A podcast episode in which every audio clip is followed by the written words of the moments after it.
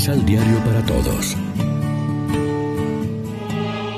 Proclamación del Santo Evangelio de nuestro Señor Jesucristo, según San Lucas. Yendo de camino, entró Jesús en un pueblo y una mujer llamada Marta lo recibió en su casa.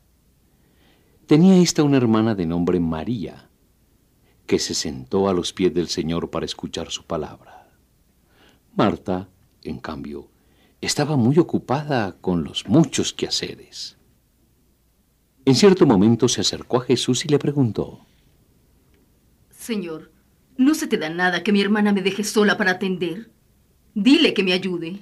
Pero el Señor le respondió, Marta, Marta, tú te inquietas y te preocupas por muchas cosas.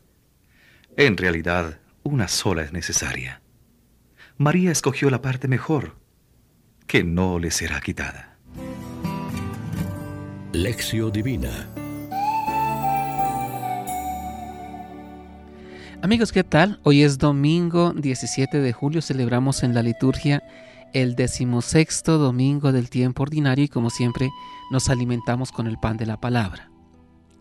El evangelista Lucas al narrarnos la escena, además de esta lección de hospitalidad que ya es muy interesante, pretende algo más. Es más bien a María la que se sienta a sus pies a escucharlo, a la que alaba a Jesús porque ha elegido la mejor parte. Ciertamente tiene mérito la actitud de Marta que quiere atender con toda clase de detalles a su huésped. Parece como si tuviera razón al quejarse de que su hermana no le ayuda. Jesús no desautoriza a Marta. ¿Cómo puede hacerlo el que dirá de sí mismo que ha venido no a ser servido, sino a servir? Pero Lucas subraya que hay otra actitud fundamental en el cristiano, el que escribe para la generación siguiente que ya no tendrá ocasión de hospedar físicamente a Jesús. Y esta actitud es la de la escucha de la palabra. No hay que oponer a estas dos hermanas como símbolos de acción y de contemplación o de vida activa y vida contemplativa. Entre otras cosas porque es imposible que Cristo desautorice la acción. El domingo pasado era bien activa la postura alabada en el buen samaritano. Jesús a veces recomienda la acción y otras la oración y hoy la escucha de la palabra. Lo que se quiere resaltar aquí es la prioridad de la escucha creyente en nuestro acercamiento a Jesús. Al Jesús histórico ya no tenemos ocasión de verlo ni oírlo, pero queda su palabra que es siempre viva y con ella es con quien nos confrontamos continuamente. María, que seguramente otros días también trabajaba, hoy prefiere hacerse discípula de la palabra. Jesús la alaba, como en otra ocasión alabó más a los que escuchan y cumplen la palabra, que incluso a sus familiares según la carne. Mi madre y mis hermanos son aquellos que oyen la palabra de Dios y la cumplen.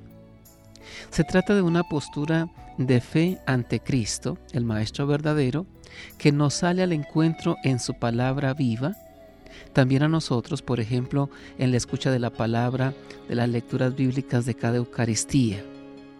Hay que compaginar las dos cosas, la acción caritativa y la oración contemplativa. Reflexionemos. Logramos encontrar tiempo para los demás, sobre todo para quien está solo, anciano o enfermo. Oremos juntos. Señor, Ayúdanos a servirte como tú deseas, no para demostrar a todos nuestras habilidades, sino para responder con reconocimiento y amor a todo lo que tú haces continuamente por nosotros. Amén. María, Reina de los Apóstoles, ruega por nosotros.